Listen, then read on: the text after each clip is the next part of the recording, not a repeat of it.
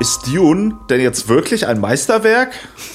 äh, hi Lissy, du siehst müde aus. Was hast du gestern gemacht? Warum bist du müde? Morgen, Marc. Erstmal ein ganz grundsätzlicher Kommentar. Du weißt schon, dass es äh, total verpönt ist, Frauen zu sagen, dass sie müde aussehen. Besonders, weil ich nämlich normalerweise Make-up trage, heute keins trage und du mir quasi implizit sagst, dass ich äh, weniger als normal gut aussehe, wenn ich keine Wimperntusche drauf habe. Danke dafür, denk mal drüber nach.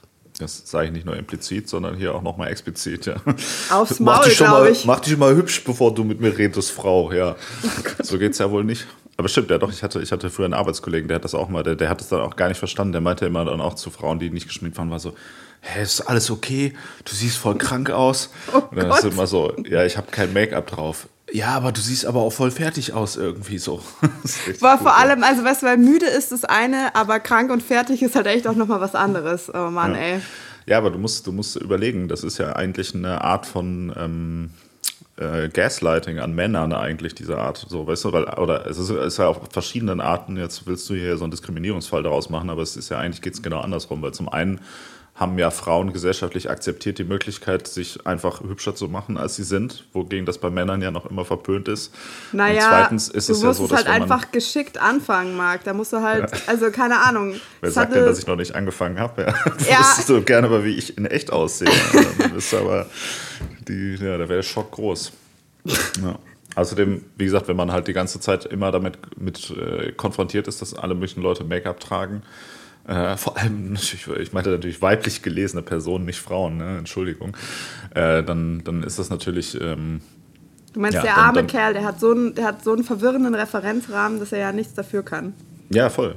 Also, das ist ja, wie gesagt, das ist ja einfach jahrzehntelanges Gaslighting und dem der ausgesetzt war. Und natürlich weiß er dann nicht mehr, was wie wo real ist und was nicht. Herr, wer gaslightet denn da wen, was man jetzt irgendwie machen muss?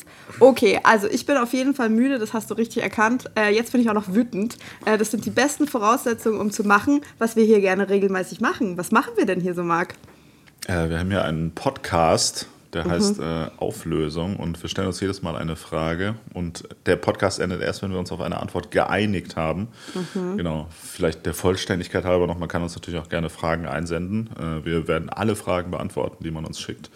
Und ähm, vor zweieinhalb Jahren haben wir mal darüber gesprochen, ob Dune, der erste Teil von Dune, äh, ein guter Film, äh, ein Meisterwerk ist, so mhm. war die mhm. Frage.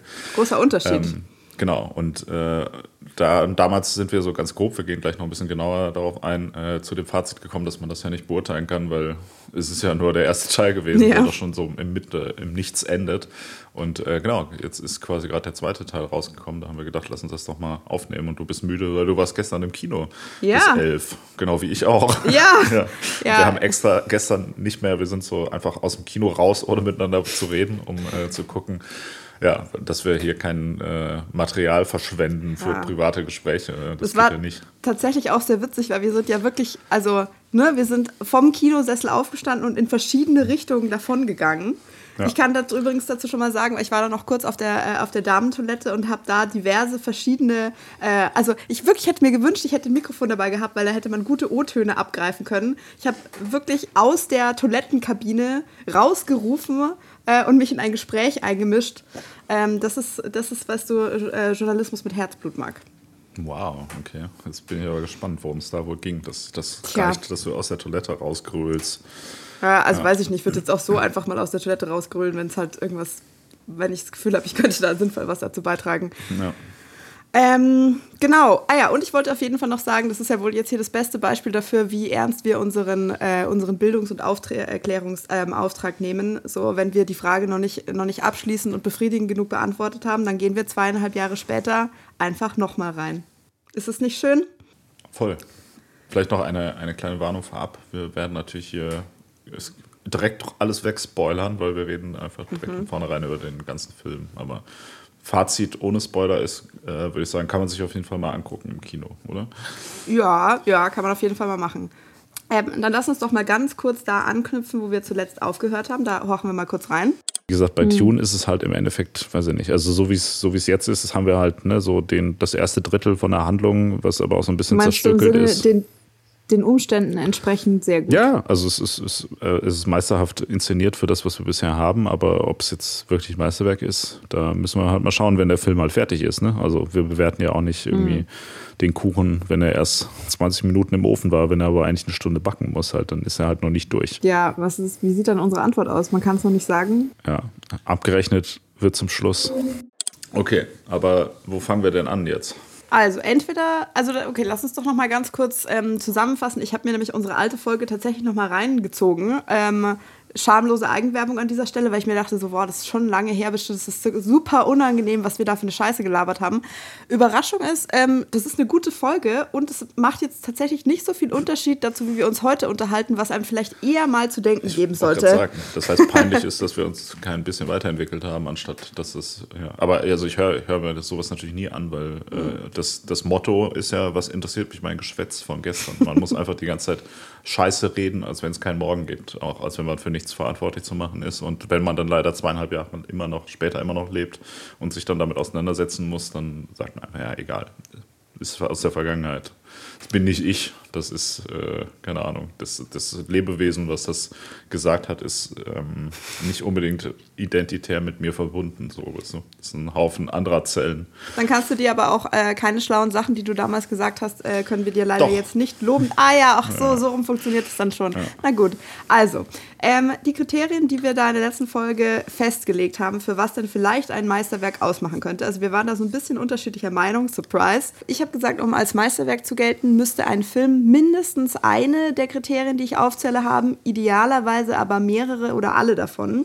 Ähm, eine Betrachtungsweise wäre, dass der einfach technisch, handwerklich und erzählerisch sehr gut gemacht ist, also dass da einfach alles äh, stimmt sozusagen, was du, ähm, was du dir wünschen könntest. Du hattest an der Stelle gesagt, und er darf sehr wenige Sachen falsch machen. Ich habe noch mit mhm. reingebracht, dass ich auch ein wichtiges Argument finde, mh, dass er innovativ sein könnte oder mh, hm, dass du sozusagen Bilder oder eine Art von Erzählung siehst, die du davor so noch nicht erlebt hast. Also so ein bisschen sowas nicht vorher da gewesen ist. Und oder, ähm, ich glaube, das war dir scheißegal, wie üblich, ähm, dass es emotional sehr berührend ist. Also dass es einfach sehr, ähm, dass es sehr viel mit dir macht. Das ist ja so ein bisschen die, äh, das Kriterium, das man generell an Kunst, also vielleicht auch an Malerei oder verschiedene äh, Kunstformen ähm, stellen könnte. Ja, ist doch gut. Dann, dann lass uns doch diese Punkte mal durchgehen. Ja, das ist eine gute, gute Sache. Ähm, ich glaube, so ich, ich habe mir auch mal so ein paar Reviews von Leuten ähm, durchgelesen und bisher sind ja doch die, die allermeisten Sachen so absolut überschwänglich positiv. Also, Ach ja, okay. Ich habe hab nur so, so, ich habe so ein bisschen Headlines gesehen, aber ähm, ich habe mich noch nicht mit den ganz kritischen Leuten auseinandergesetzt. So, keine Ahnung, was, was, was, hat denn Wolfgang M. Schmidt gesagt oder hat der schon was gesagt? nee, äh, noch nicht. Ja, darauf, wartet, darauf wartet die Welt noch, dass mhm. Wolfgang M. Schmidt sich zu diesem Thema äußert. ja. Ähm, nee, genau. Ich, also eher so die, die Publikumsstimmen waren auf jeden Fall sehr positiv. Ähm, mhm. alle, also vor allem was so die technischen ähm, Aspekte des Films angeht und ich sag mal so diese Wucht und Größe des Films mhm. irgendwie, das wurde irgendwie überall sehr passend äh, oder sehr, sehr viel hervorgehoben. Ich weiß nicht, so auf Letterbox zum Beispiel, wenn du dir da so die Kritiken anschaust, da meinen auch so, ja, das ist das Kino-Event unserer Generation und bla. Hei, hei, hei. und sowas, äh, ja, sowas kommt jetzt nie wieder und das ist der beste Science-Fiction-Film aller Zeiten und so weiter. Ah. Ähm, da sind wir wieder an dem Punkt, ne, das haben wir letztes Mal auch besprochen, das ist halt kein Science-Fiction-Film, sorry Leute. Ja, voll, ähm, ist Fantasy. Ja. ja, ist ein Fantasy-Film, aber es ist vielleicht, ja. es ist vielleicht der Fantasy-Film unserer Generation, also so der neue Herr der Ringe oder was weiß ich. Also ja. ich würde auch sagen, und vielleicht um mich mal ganz kurz äh, schamlos selber zu loben, was sich nämlich schon verändert hat in den letzten zweieinhalb Jahren, ist, dass ich äh, mehr Filme geguckt habe und dass ich das Gefühl hatte, ich konnte das schon besser beurteilen ist vielleicht zu viel gesagt, aber mehr wertschätzen, so ähm, was, diese, was diese Wucht angeht und die Inszenierung. Ich hatte das Gefühl, ich hatte, ich habe ein viel analytischeres Auge ausgebildet und da muss ich mich natürlich auch bei dir bedanken, Marc, ähm, mhm. dass mir zum Beispiel der Kontrast zwischen diesen beiden, zwischen diesen verschiedenen Welten, ähm, zwischen denen wir uns da bewegen, halt viel ähm, extremer aufgefallen ist, also wie mit Farben und Texturen und mit Licht gearbeitet wird, wie dann mhm. der Score so im Hintergrund diese ähm, Stimmung dann sozusagen noch besser hervorhebt und so. Das war einfach schon alles sehr gut gemacht. Das ist auf jeden Fall auch ein Film, der halt super gut für diese riesige Leinwand funktioniert und ich würde auf jeden Fall auch sagen, ich glaube, ich habe auch Bock, mir den nochmal im Kino anzuschauen. Es ist ja schon so, so ein Mainstream-Film im, im Großen mhm. und Ganzen, ähm, auch wenn die Handlung relativ komplex ist. Da können wir vielleicht später nochmal drauf mhm. zurückkommen. Aber ich sag mal, was so die Inszenierung angeht, ist das ja eigentlich so ein, so ein typischer Blockbuster. Ich finde aber, was, was man hier dem äh, Regisseur Denis Villeneuve, äh, mhm. das klingt schon direkt so, als wenn der richtig schlau ist, ne? weil er einen französischen Namen hat. Ja, ist ich find, Kanadier solltest, oder so. Ne? Ja, du solltest genau. halt ihn weiter einfach Dennis nennen. Dennis, ja, stimmt. Ja, ja das haben wir beim letzten Mal auch gemacht. Stimmt, mhm. ja, der Dennis. Ähm, genau, der weiß ja, was er macht.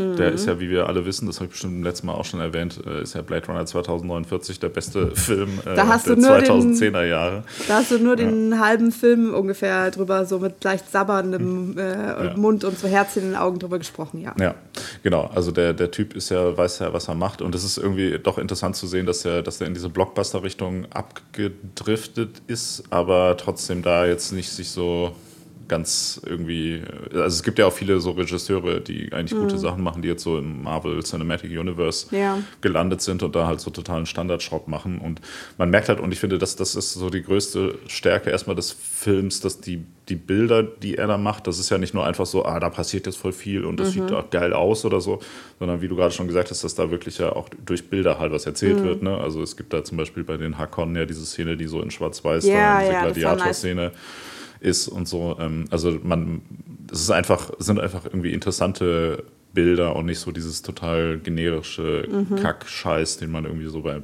Marvel und Co. halt sieht. Plus, was ich auch krass finde, ist also diese ähm, visuellen Effekte von dem Film, die sind halt auch echt äh, gut gelungen im Großen und Ganzen, weil sie halt einfach, also es ist, die, die Sachen haben so eine so eine Schwere, so, weißt du? also die, die wirken halt einfach so plastisch und nicht so halt wie so ein Computereffekt, der mhm, irgendwo mhm. reingeballert wurde irgendwie. Ähm, also was die ganze audiovisuelle Umsetzung und dabei, wie gesagt, jetzt nicht nur das Technische, sondern wirklich was so die Bild- und Soundgestaltung angeht, ja. irgendwie finde ich, ist das echt, also das ist so, so sehr accomplished Filmmaking auf jeden ja. Fall. Also da, da merkt man auf jeden Fall, dass da stimmt eigentlich fast alles, finde ich. Da, ja, also was das angeht, muss Hab man schon mal sagen. Ja, ja, nice. ne? ja. Da, haben, da haben die Leute vielleicht recht. Ähm, das Einzige, was ich eigentlich so immer an, an Kritik höre, neben einem Punkt, den wir gleich noch ansprechen können, ist halt immer so, dass Leute sich darüber aufregen, dass irgendwas im zum Buch geändert wurde oder so. Das ist halt immer so dieses so, ja, keine Ahnung. Also, ähm. ich meine, da hatten wir, da haben wir, also da haben wir letztes Mal auch schon drüber gesprochen. Ich muss sagen, ich habe ja letztes Mal, äh, von der letzten Folge habe ich, ich glaube, so ein Viertel oder so des ersten Romans gelesen und danach auch noch so ein bisschen weiter. Äh, und danach hat mich schon so ein bisschen die Motivation verlassen, weil ich es schon sehr langatmig finde und dann waren irgendwie andere Sachen interessanter. Ähm, Jetzt vor dem Film war ich auch nicht so motiviert. Jetzt bin ich vielleicht wieder ein bisschen, tatsächlich ein bisschen motivierter, aber ich habe andere Sachen, die dringender wären. Nur ich, ähm, wir haben ja auch letztes Mal gesagt, oder ein großer Kritikpunkt, den wir letztes Mal hatten, ist, dass eigentlich zu sehr auf sozusagen ähm, die Fangemeinde eingegangen wurde oder sozusagen so sehr viel Fanservice betrieben wurde, wo Sachen angeteasert werden, die einfach in der Erzählweise des Films überhaupt keinen Sinn machen. Also ein Beispiel, das wir letztes Mal gebracht haben, war ähm, dass der ähm, Lito äh, Atreides, also quasi Pauls Vater, irgendwann zu Pauls Mutter sagt, ich hätte dich heiraten sollen, mhm. weil das halt in, ähm, in dieser Erzählwelt, die sind halt nicht verheiratet, sondern sie ist dafür auserkoren, ihm seinen Nachfolger oder seinen seine, äh, sein Kind halt einfach zu gebären, aber das ist jetzt keine Ehe. Und das checkst du ja aber nicht. Also weißt du, wenn du das nicht weißt und diese Geschichte wird vorher nicht erzählt, und das hat einfach keinen Sinn gemacht. Und wenn du einfach nur einen emotionalen Moment ähm, bringen willst, bevor der ermordet wird, hätte man das auch anders lösen können oder mit einer anderen Formulierung oder irgendwie anders diese Emotion hervorrufen. Das hat einfach nur Verwirrung gestiftet und das war so ein, so ein weiß ich nicht, so ein, so ein Goodie für Leute, die das Buch gelesen haben, was aber irgendwie unnötig war. Mhm. Ja, voll. Ich finde ich find aber, was das angeht, macht der zweite Teil eigentlich einen besseren Job. Ja, also, finde ich auch, der ja. War, war, deutlich mehr fokussiert auf so eine klare Handlungslinie irgendwie, die da erzählt wird. Und das war ja auch das, wo natürlich die meisten Leute sich darüber aufgeregt haben, mhm. was ich jetzt so gelesen habe. So, ja, das ist weggelassen worden, das ist weggelassen worden und so weiter. Ähm, ja, wo ich aber denke, also ich finde, es, es gab wieder so ein paar Szenen, wo ich auch dachte, so, okay, was, wo, also hier steckt offensichtlich mehr dahinter, was ich jetzt gerade nicht so richtig auf dem Schirm habe halt. Mhm, also, zum Beispiel, hat, kannst du ein Beispiel machen? Nö. Okay, sehr gut. Immer gut. Ja. Ähm, ähm, aber nee, also wie gesagt, das, also es, es gab aber, also ich hatte beim ersten Teil auch, also den, den hatte ich damals auch zweimal geschaut, weil ich es beim ersten Mal nicht so alles verstanden mhm. habe und dann mich nochmal ein bisschen mehr darüber informiert habe und den dann nochmal geschaut habe und dann machte auch doch das dann irgendwie alles Sinn. In dem Fall jetzt, keine Ahnung, ich habe mir halt irgendwie nochmal kurz so, ein, so ein Recap-Video auf YouTube zum mhm. ersten Teil angeschaut, weil ich auch irgendwie keinen Bock hatte, mir den nochmal wieder komplett anzugucken. Vielleicht gucke ich mir jetzt danach mal beide äh, hintereinander an, aber das, das hat auch irgendwie ganz gut gereicht. Also ich meine, das ist natürlich trotzdem wieder auch so ein bisschen diese Unart, die, ähm, die immer mehr herrscht, dass es halt auch jetzt einfach, das ist halt kein Film, ne, den du dir einfach so ja, angucken kannst, ja. sondern ne, du musst halt einfach doch schon enormes Vorwissen haben und also du musst sozusagen den ersten Teil geschaut haben, plus da noch ein bisschen in die Details mhm. reintauchen, um überhaupt zu verstehen, was wird dir hier präsentiert. Und ähm, ich finde, das merkt man ja auch dieser Dramaturgie des Films. Mhm äh, ganz, also das ist halt einfach keine Filmdramaturgie, die dieser Film hat. So, ne? Das ist irgendwie. Ähm, also fast ist, schon eine Extended-Seriendramaturgie. Genau, ja, ja, das, das mhm. hat eher so den Vibe, ne, weil der Film, und das, das war auch was, was, was ich eher negativ von vielen gehört habe, was ich jetzt aber nicht schlimm fand, so die meinten, ja gut, der Anfang, das zieht sich so, bla bla bla und so. Mhm. Und dann am Ende kommt dann halt nur so Action und so. Ähm, man merkt halt, dieser Film ist so, es ist viel so, ja, der hängt da halt bei den Fremen rum, also bei diesem mhm. Wüstenvolk und ähm, ja, checkt mit denen so ein bisschen, was geht bei denen so ab und setzt sich da so durch. Und dann gibt es immer mal wieder so aus dem Nichts irgendwie so Action-Szenen, wo man, also wo der Film plötzlich so voll Gas gibt einfach. Ja. Ne? Und dann, dann ist danach wieder so, okay. Und dann passiert wieder irgendwie was anderes und die Leute sitzen wieder rum und labern. Und ja. ähm, dann am Ende passiert halt sehr, sehr, sehr viel in mhm. sehr kurzer Zeit. Was ja. auch irgendwie ein bisschen, wo man dann denkt, okay, okay, was, wie, wo. Also das wird so ein bisschen so dann so aberzählt, so nach dem Motto, okay, wir müssen den Film jetzt ja noch zum Abschluss mm. bringen. Wobei, da können wir ja gleich auch mal drüber reden, ob ja. wir überhaupt einen Abschluss Ach. haben. vielleicht, vielleicht fallen wir auch schon wieder auf dieselbe Sache rein wie beim letzten Mal. ja. ähm, genau, nee, und das, das, das fand ich, das war so ein bisschen, würde ich sagen, für mich das, was mich am meisten am Film gestört hat, war so ein bisschen dieses Pacing, was halt so sehr also genau, manchmal wird sich halt, also nimmt, sich der Film doch sehr viel Zeit so für Details, was ich eigentlich total gut fand, mhm. aber dann halt irgendwie in den eigentlich spannenden Szenen. Also ich fand auch die, was so diese Action-Szenen, oder also ich fand den Film fast in den ruhigen Szenen irgendwie spannend oder interessanter als in diesen Action-Szenen. Es gab mhm. so, so kleinere Action-Set-Pieces, die fand ich waren total gut, da wo so, so diese Spice Harvester angreifen ja. und so, das war halt mega nice. Am Ende, wo es dann sozusagen um diese große Schlacht geht, das ja. ist ja einfach, also da kommt ja null Spannung auf, weil das ja. wird ja auch gar nicht irgendwie versucht, in irgendeiner Art und Weise spannend zu erzählen oder als ob da jetzt irgendwie was auf dem Spiel steht, ja. sondern das ist einfach wie, als wenn man so die Bibel nacherzählt. Ne? So, okay, das ist das passiert, das ist dann passiert und das ist dann passiert. Also es wird halt so richtig so abgefrühstückt, wo ich so ein bisschen denke, das wirkt irgendwie komisch dann am Ende. Ja, weil es halt einfach gar nicht spannend ist oder man auch irgendwie dann mhm. nicht so richtig dann mitfiebert. Also ähm, der, der Messias hier, der. Mhm. Äh, Lissan Al-Gaib, oder? ja, genau. Der ähm, hat sich, äh, das ist auch einfach so nervig, dass halt einfach alles in diesem Dune-Universum halt fünf Millionen ja, Namen ja. hat. Vor allem halt ja, einfach. eben drei verschiedene, ja. ja. Also er hat ja dann kriegt, äh, genau, wenn, wenn du überlegst einfach, wie viele, wie viele verschiedene Namen der Protagonist ja. hat, irgendwie ist es schon so, man denkt so, okay. Ja. Ähm, genau, nee, er, er macht ja irgendwann diesen Test, dass er so dieses Wurmgift trinkt und äh, genau die Prophezeiung sagt, wenn er das überlebt, dann ist er der Auserwählte. Und dann ähm, ab da ist dann so ein bisschen, und das, das fand ich wiederum eine große Stärke, ist so ein bisschen unklar, ne? ob ähm, er jetzt wirklich dieser Prophet ist oder ja, nicht, oder ja. ob er sich da jetzt einfach irgendwie selber reinsteigert. Mhm. Und äh, also diese ganze Ambivalenz darum. Ja, das, das, fand einfach, ich auch gut. Ob das, genau, ob das jetzt einfach nur so ein Wahnsinnskult ist und er selber, also ob das einfach nur so eine Reihe an Zufällen ist und ähm, oder ob er wirklich sozusagen eine mystische Figur ist.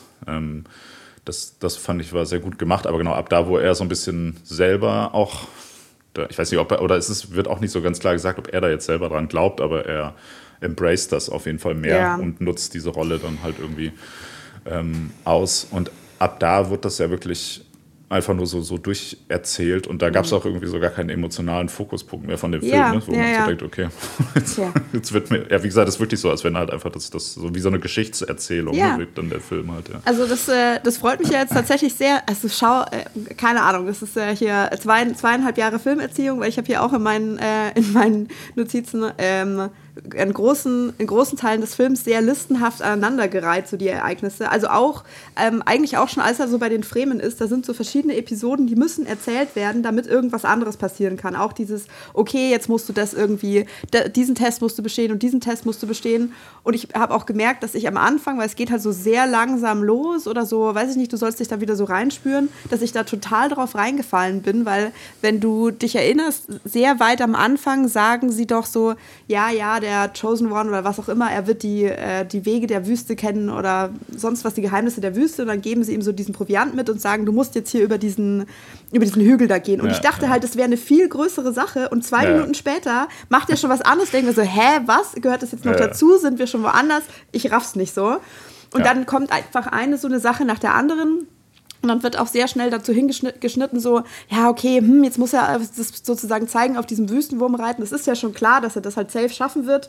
Und ich konnte dann da nicht so, also die Szene war mega nice, auch, also, dass es schwierig ist und so, finde ich, das konnte man schon sehr gut nachfühlen. Aber so, dass man an irgendeiner Stelle denkt, ich fieber jetzt mit, weil das könnte nicht klappen oder ich, ähm, also weiß ich nicht, ich mache mir tatsächlich Sorgen oder was auch immer, so, das hat halt überhaupt nicht funktioniert, weil das nicht anständig aufgebaut war, sondern weil das so, so rausgehauen wurde die ganze Zeit. Mhm. Und es kommt auch einfach zu oft so, ah ja, die Prophezeiung sagt das, mh, hm, ob das wohl klappen wird und dann, ja, ja, natürlich klappt's, auf zum nächsten. Naja, voll. Ja, nee, das, das, das, das fand ich auch interessant, ja, dass, dass der Film an den meisten Stellen auch gar nicht erst versucht, in irgendeiner Art von Spannung aufzubauen. Mhm. aber stimmt, die, die, Szene, die du meintest gerade, wo er so in die Wüste geht, das ist ja, ja normal so ein ganz klares Setup, wo man ja, denkt, okay, jetzt kommt so eine halbe Stunde ja, Survival genau. und äh, der, der Fremen-Anführer äh, labert ihn ja auch noch voll, was da alles für Gefahren sind. Also dieses Setup für diese Szene ist halt irgendwie so fünf Minuten, wo er irgendwie ihn voll labert, wie und gefährlich gibt, alles es ist. Es gibt die Szene dann, dann, gar nicht. Genau, dann passiert halt einfach nichts, dann trifft er da einfach auf seine Alte da, die da rumsitzt auf so einer Düne Bühne und sagt, ja. jo, was geht? Und dann ist einfach vorbei. so, ist ja. richtig, also es war so richtig weird. Aber man hat, ich fand, man hatte auch ganz klar irgendwie so das Gefühl, dass da einfach gewisse Szenen einfach rausgeschnitten sind, oder? Also, weil an der ja. Stelle auch, wo man denkt, okay, da, da könnte, also da würde ja so eine 20-Minuten-Szene irgendwie mhm. auch noch mhm. gut reinpassen. Vielleicht kommt ja noch Director's Cut. Vielleicht kommt ja noch mal ein Seriencut, so zehn, ja, das, zehn also mal, zehnmal eine Stunde. Das wäre halt das so wär jetzt, das wäre jetzt halt wirklich gut. Also besonders auch ähm, ich muss auch sagen, mich hat das dann leider nicht so abgeholt. So dieses, die misstrauen ihm total und viele hassen ihn da bei den Fremen und dann auf einmal ist er voll der Buddy mit denen und so. Pff, weiß nicht, ging mir zu schnell. Sorry. Ja. Ja, also das ist, ist wirklich genau dieser Punkt, ne, dass du sagst, okay, also, also der Film geht so zwei Stunden, 40 Minuten und mhm. so zwei Stunden lang ist ja relativ, finde ich, geht das vom Erzähltempo so? Ja, da ja. funktioniert das eigentlich so, dass man denkt, okay. Aber ich dachte mir dann auch irgendwann, okay, wie, also ich weiß ja so grob, was da passiert halt mhm. noch am Ende. Ich dachte, wie wollen die denn das jetzt eigentlich ja, alles noch in dieser halben Stunde erzählen? Aber machen sie dann einfach. so. Und dann am Ende denkt man so, okay, cool. Ja. Also wir, wir, sind uns ja da auf jeden Fall einig, äh, dass, der, dass der Dennis ein sehr guter äh, Regisseur ist, aber dass halt ähm, jedes Mal, wenn er da so ein bisschen am Drehbuch mit rumpusht, das hattest du ja auch in der letzten Folge gesagt, dass man dann leider sagen muss, dass es äh, dann eher einer seiner schwächeren Filme ist. Ähm, und äh, um mich jetzt mal so ein bisschen aus dem Fenster zu lehnen, weil ich mich ja offensichtlich extrem gut mit, äh, mit Filmen auskenne, ähm, ja. schien mir das an manchen Stellen diesmal wieder so, dass ich das irgendwie rauslesen könnte. Also zum Beispiel das erste Mal oder auch wo es mir sehr extrem aufgefallen ist, ähm, wenn du dich erinnern kannst, auch relativ weit am Anfang. Also so, wir, wir sind ja gleich in diese Szene geschmissen und dann ist es sowohl emotional als auch irgendwie Action und dann kommt der erste richtige Dialog. Das ist, als ähm, Paul mit seiner Mutter da ähm, bei den Fremen sitzt und die müssen irgendwie ganz alleine essen, alle anderen sitzen zusammen und so. Und dann fasst er quasi eigentlich, eigentlich nochmal zusammen, wo sind wir denn jetzt gerade in der Geschichte so?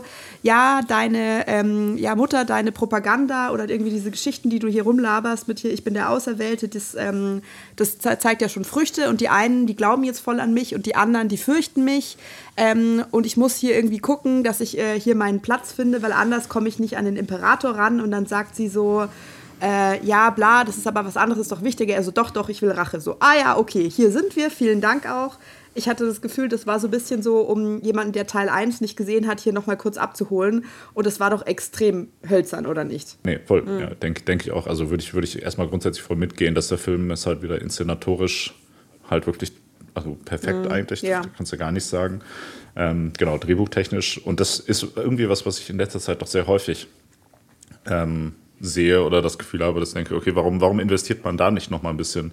Oder, oder ist es auch einfach schwierig? Ja, also ich meine, an der Stelle, es wird, das es wird schwierig sauber sein, zu lösen. Besonders ja. auch, wie du schon gesagt hast, was ist, wenn das Drehbuch halt viel, viel länger angelegt war Ähm, und dann musst du halt Sachen nachher rausschneiden. Also dann, weiß ich nicht, verlierst du halt an irgendeinem bestimmten Punkt so ein bisschen die Balance.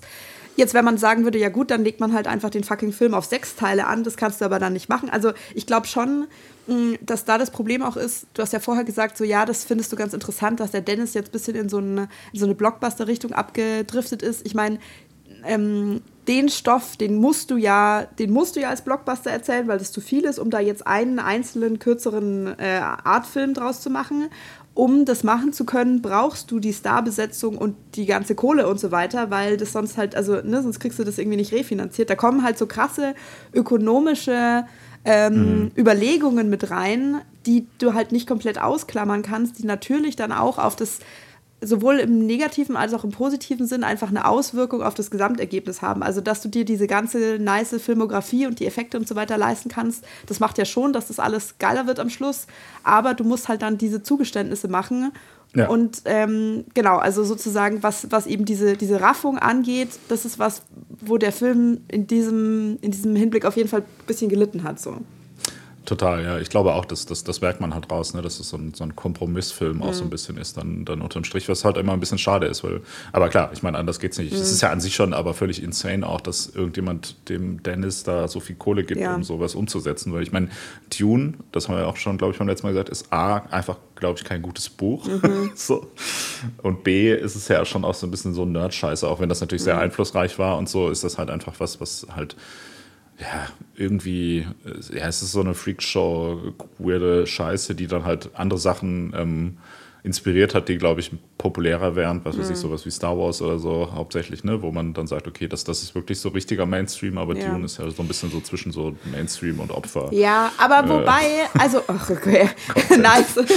ja. ähm, wobei man sagen muss, ähm, die, die Bildwelten, die da schon im Buch angedeutet werden, die kannst du ja schon sehr geil und artsy machen, was jetzt auch der Fall ist. Also ich meine, klar, die tragen schon auch, was weiß ich, besonders äh, Pauls Mutter und so, ne? Lady Jessica trägt da schon so, so ein bisschen Fantasy-Kostüme, aber jetzt nicht total geschmacklos, würde ich sagen.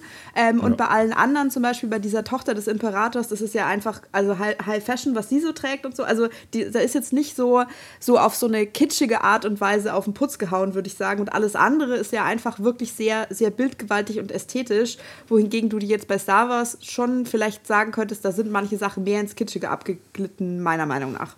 Ja, also es ist, es ist ja auch eine ganz interessante Mischung so zwischen so Arthouse-Filmen, also es hat ja schon so gewisse Artsy-Vibes manchmal, ne? also genau was das ganze mhm. Design angeht, aber auch im Vergleich zu so anderen Mainstream-Filmen wird da ja auch viel mehr Inhalt verhandelt. Ne? Also der, der Film, da wird ja sehr detailliert über diese ähm, ja, ist das jetzt ein Prophet, ist das kein mhm. Prophet, über Religion und Fundamentalismus und mhm. wie entwickelt sich sowas, auch wie entwickelt sich ein, ein Krieg oder so eine ähm, äh, feindselige Konfrontation irgendwie und so, ne? Also das ist, da wird ja was erzählt, so was auch fand ich ganz, ganz interessant war im Vergleich zu einfach so, ja, okay, hier, wir müssen jetzt diesen, also so diese, diese Videospielartige Handlung, die so viele andere Blockbuster haben, so, okay, wir brauchen jetzt Gegenstand A, um mhm. irgendwie äh, das und das Problem zu lösen und deshalb fahren wir jetzt mal einfach um die ganze Welt und ist, äh, müssen da überall Leute umbringen. Halt, das so. hört sich an, als würdest du die Handlung von Dragon Ball zusammenfassen.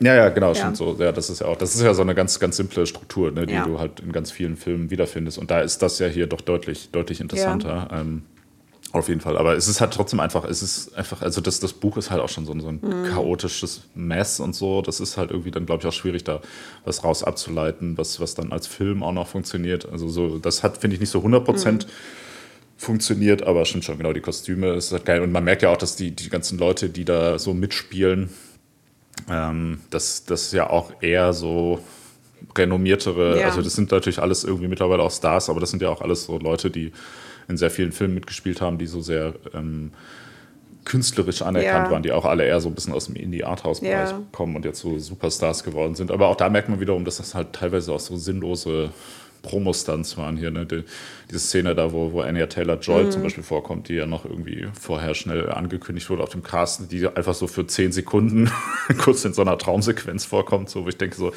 Warum? Was soll das? Wieso? Also ich meine, also. keine Ahnung, die hatte halt, glaube ich, einfach Bock drauf. Ich habe da, ähm, ich hab da nochmal äh, nachgelesen. Also äh, anscheinend, die wurde erst am 15. Februar, also wirklich vor zwei Wochen, ne, wurde das erst äh, offiziell be bestätigt. Und die haben, ähm, hier der Dennis hat gesagt, ja, wir haben das einfach mal ausprobiert. Äh, Hollywood ist die the most gossipy town ever, so ungefähr. Also ich meine, das überhaupt so geheim zu halten, das ist halt ein, äh, das ist ein Publicity-Stunt, weil es doch scheißegal, wenn du vorher weißt, dass die da mitmacht. Ähm, und sie haben Top Secret in Südafrika gefilmt, übrigens. Ähm, genau, aber was ich da ganz ähm, interessant fand, ähm, ist ein anderes Detail. Ähm, wo du jetzt sagen könntest, das zeigt schon, dass da sehr viele verschiedene Layers mit, äh, mit drin hängen. Und zwar, ähm, also als das erste Mal, dass man quasi ja erfahren hat, dass sie da wohl mitspielt, war auf so einer, war auf der Filmpremiere, ne? Also sie ist äh, mhm. auf dem roten Teppich aufgetaucht, wo die Leute sich dann dachten so, hä, warum? Ähm, du spielst doch gar nicht hier mit, ja. geh weg jetzt. Ja. So, und ähm, ich weiß nicht, ob du die Fotos gesehen hast, sie hat da so ein sehr, also es, sie haben ja alle äh, rausgehauen, was quasi so ihre, ähm, ihre Outfits angeht. Cringe-Outfits angeht, ja. Naja, hat sich aber die, äh, also weiß ich, hat sich die Stylistin auf jeden Fall schon was dabei gedacht, so, ähm, was Zendaya da anhatte, was dir offensichtlich nicht so gut gefallen hat, war ein Vintage äh, Terry Mugler ähm, Futurism Outfit. Und was mhm. ähm, Anya Taylor-Joy anhatte, war was, was aussah, äh, oder ähm, wohl in der Kritik sehr viele Leute als ähm, so ein bisschen Kostümvariante eines Hijabs gesehen haben. Also das war so ein. Ja, jetzt, ja, jetzt pass mal auf, pass mal auf, da steckt mehr dahinter. Also es war so ein weißes Outfit, das quasi ähm, ihr Gesicht freigelassen hat mit so einem, mit so einem Umhang oben drüber über so einem Kleid. Ähm, ja. Und es ist aber auch ein, äh, ein Zitat, und zwar von einer Dior-Kollektion von 1961, die wiederum ein Zitat ist von einem ähm, Bild, das heißt Hymne, also die.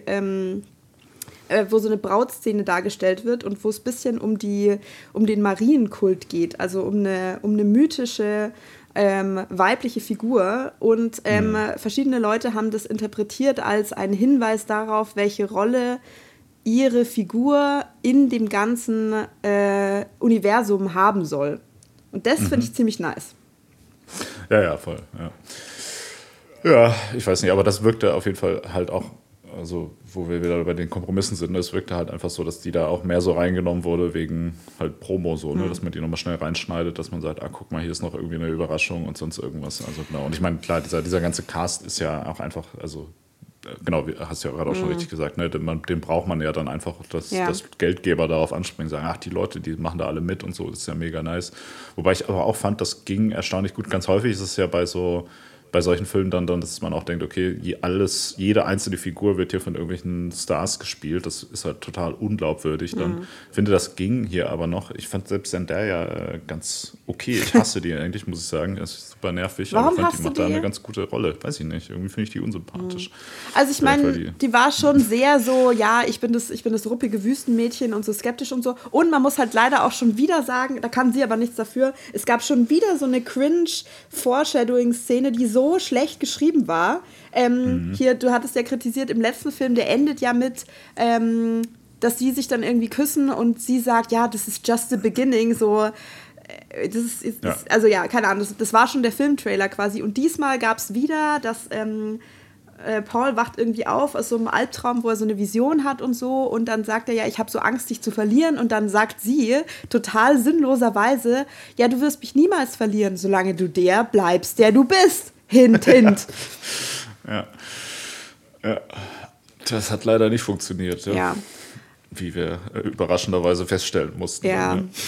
Und ähm, also ich habe das schon gedeutet als so, dass er, dass er nicht selber glaubt, dass er der Prophet ist, ganz am Schluss. Also das hatte für mich halt damit zu tun, sondern ähm, dass er quasi diese Rolle, die ihm an ihn herangetragen wird von verschiedensten Seiten, dass er die embraced, weil er das Gefühl hat, so, A, er ist es den Leuten schuldig und B, sonst kann er halt ähm, diese Aufgabe nicht erfüllen, von der er vielleicht auch so ein bisschen das Gefühl hat, so, das ist jetzt irgendwie das Vermächtnis seines Vaters oder sowas. Also sowohl er muss das rächen, als auch er muss das jetzt hier alles in Ordnung bringen und so.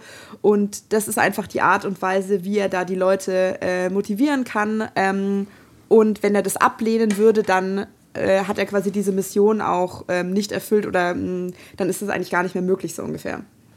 Mhm. Ja, das mhm. ist nochmal gerade die Kategorien, die du äh, festgelegt hast dafür, ja. was ein Meisterwerk ausmacht. Äh, technisch, handwerklich, erzählerisch, was ja eigentlich schon ganz schön viele Sachen sind, ja. aber äh, technisch, handwerklich, würde ich sagen, ja, kann man, ja, man sagen, Fall. Meisterwerk. Erzählerisch, hm, da hapert es dann leider ein bisschen dran, wie gerade erwähnt. Äh, innovativ hast du genannt. Ja.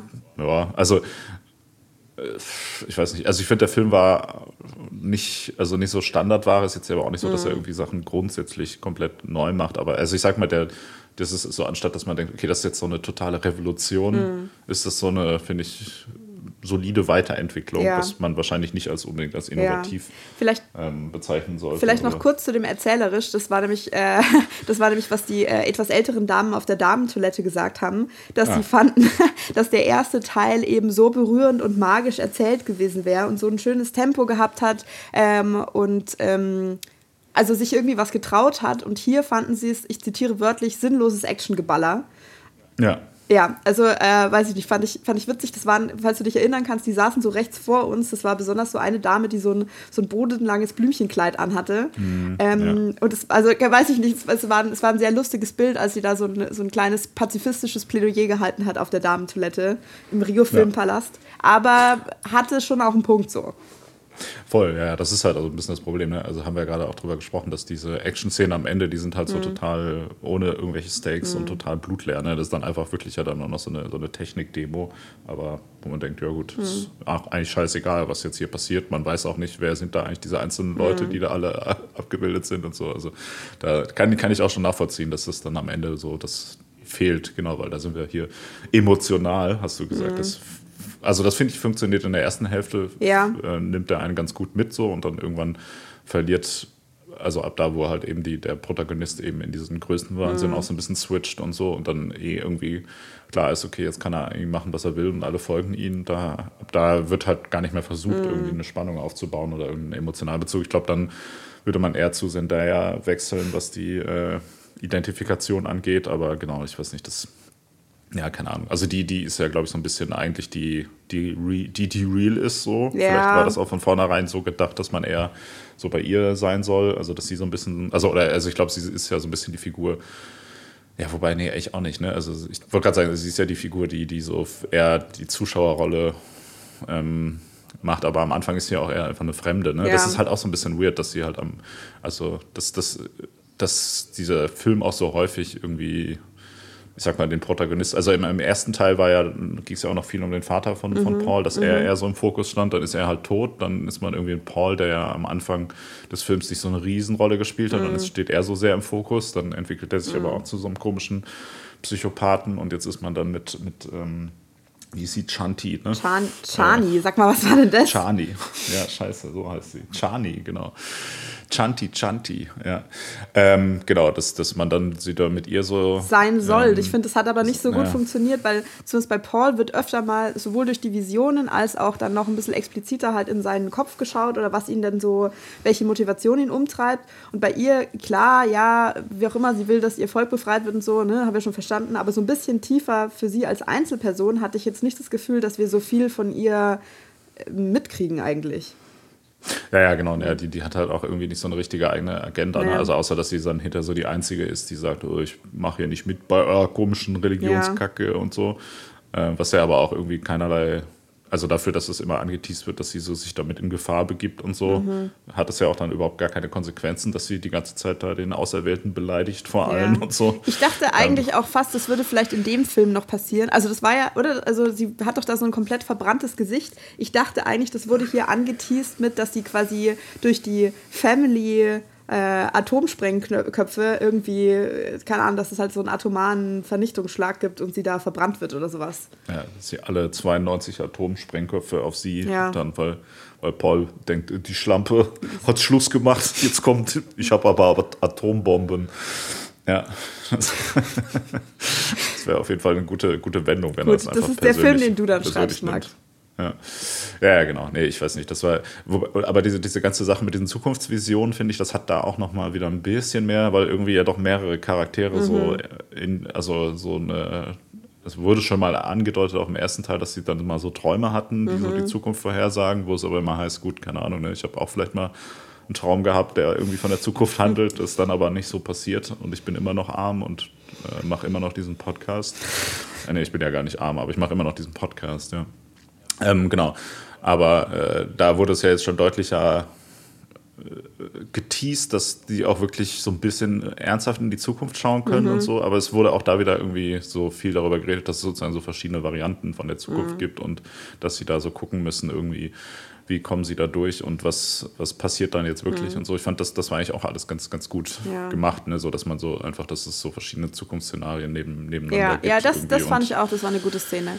Sag mal, ja. hattest du eigentlich auch das Gefühl, ich habe mich das irgendwie gefragt, ob das so, so auch so ein bisschen angedeutet war, aber nicht so eindeutig, ähm, dass quasi alle, die jetzt dieses Wurmgift da trinken, also dass das auch diesen Größenwahn so ein bisschen verursacht. Also nicht nur, weil du es ja. geschafft hast, sondern wirklich sehr explizit, weil es weil die Mutter dreht danach ja schon so ein bisschen ab. Das ist jetzt, das finde ich, wird auch nicht so super gut vorbereitet, sondern irgendwann ist es so, ah ja, das ist jetzt so so. Ähm, ja. Und davor hat sie, glaube ich, auch nicht so viel mit dem Kind in ihrem Bauch geredet oder so. Und das wird ja auch, ne, es wird ja auch so ein paar ja. Mal gezeigt, so dass die, ähm, dass die anderen Frauen da auch so ein bisschen so hä sind, so ungefähr. Ja. Und es wird aber schon ganz zum Schluss, als es eben diese Traumsequenz da mit Anja Taylor-Joy gibt, da, dann dachte ich mir schon, ach so, es ist schon, also es passiert wirklich so, sondern sie, sie, erzählt jetzt hier nicht in der dritten Person, benutzt sie nicht die Stimme so als rhetorisches Mittel und ist halt einfach so ein bisschen gaga, sondern das Kind redet wirklich mit ihr oder nicht. Und aber auf jeden Fall, nachdem er dieses Wurmgift getrunken hat, was er dann, finde ich, eigentlich echt auch ein bisschen zu einfach dann doch überlebt, der Paul, dann, äh, weiß ich nicht, setzt es bei ihm auch aus. Mhm. Ja, nee, ich, ich habe dich auch so verstanden, ja. Also ich, ich glaube, das Wurmgift ist so das Kokain der, des Wüstenplaneten, ne? wo sich die Leute dann ein bisschen zu viel, eine Nase zu viel gegönnt haben und dann ein bisschen größenwahnsinnig ja, und das, werden. Und das, das ja. Weiß ist eigentlich so das chillige Gras, das ist eigentlich so, dass das Volk der Erde traditionell ja. nutzt, damit es ein schönes Leben hat. So. Stimmt, ja, das, da, da ist die Drogenmetaphorik. Ne? Das mhm. eine ist so, ja, das kann man ruhig mal machen, mhm. wenn man es nicht übertreibt, mhm. das ist schon okay, aber bei dem Wurmgift ist es so, ja, ist wahrscheinlich eher das Heroin dann, ne? wo man denkt, okay, da bleiben die Leute auf auf jeden Fall hängen. Ja. Und es ist auf jeden Fall immer auch eine Red Flag, wenn eine schwangere Frau äh, die ganze Zeit nicht mehr selber redet, sondern einfach sagt, ja, meine, das Kind in meinem Bauch hat gesagt, bla bla bla. Ja. So, das also so. das war auch so ein bisschen so, als diese, diese weisen Frauen dann gesagt haben, oh nein, was haben wir getan? Sie ist schwanger, äh, nachdem sie das Gift getrunken hat. A, ist die hochschwanger, das sieht man, ihr Idiotinnen. Hm. Und zweitens, hätte sie auch vielleicht mal ganz kurz drüber nachdenken können, dass man das als Argument ins Feld führen könnte. Hey, übrigens, ist es schlecht für mein Kind? Wie schaut denn das aus? Können wir das bitte einmal ärztlich abklären lassen? Danke. Ja, ja. Ja, vielleicht ist da auch die, die Message des Films klar: kein Heroin während der Schwangerschaft. Kein Wurmgift, wenn man schwanger ist. Lass uns ganz kurz nochmal über das Ende reden, ja. weil da, äh, da, da kommen wir nämlich, glaube ich, auch dann bei uns zu einem Ende. Ja. Und zwar das Geile ist ja, äh, dass äh, wir beim letzten Mal gesagt haben, okay, ist ja nur ein halber Film. Ja. Ähm, äh, insofern kann man das natürlich schwer beurteilen jetzt final. Ja. Ich, haben wir das Problem jetzt nicht wieder, weil ich, also anstatt das, also das wurde, glaube ich, jetzt hier nochmal deutlich ähm, deutlicher geteased. Dass, also Denis Villeneuve hat ja in der Zwischenzeit mhm. gesagt, dass er gerne noch einen dritten Teil. Also muss er ja auch zweite Dune-Buch machen will, genau.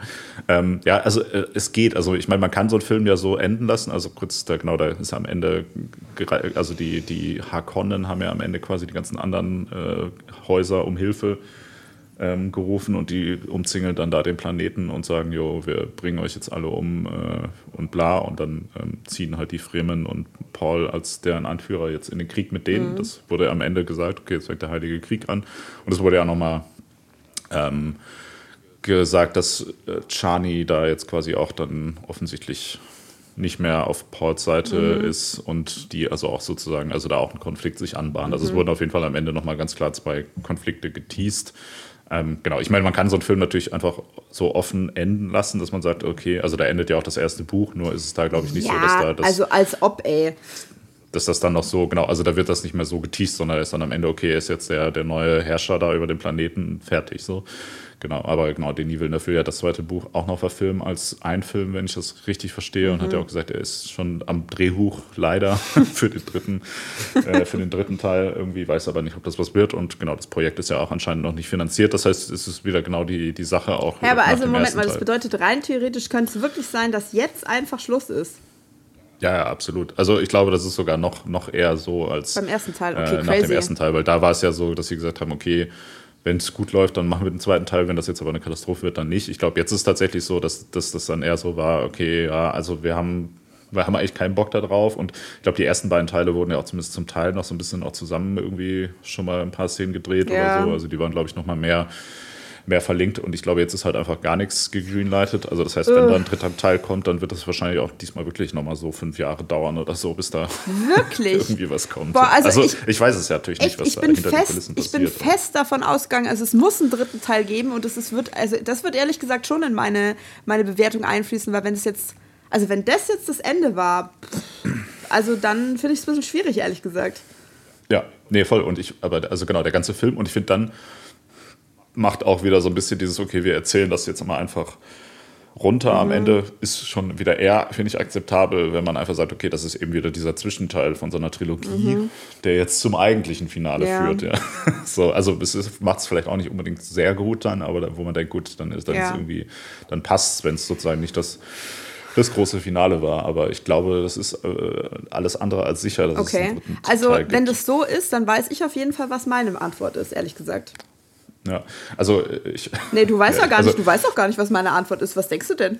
Nee, nee, nee, also ich, ich, ich weiß auch, was meine Antwort ist. Also ich würde, ich würde sagen, ähm, um es jetzt final zu beurteilen, müssen wir natürlich auf den dritten Teil warten. Das heißt, wir sehen uns dann in fünf Jahren äh, hier wieder. Aber also bis, bisher muss ich sagen, äh, also die Bezeichnung Meisterwerk, um hier mal ein Zwischenfazit zu ziehen, finde ich, ist nicht angebracht bisher. Ja, also ich muss auch sagen, ich finde, man kann behaupten, er ist meisterhaft gemacht, aber stand jetzt kein Meisterwerk. Ja. Schade, Dennis. Lass ja die Finger vom Drehbuch vom dritten Teil, dann Ja. wird das noch was.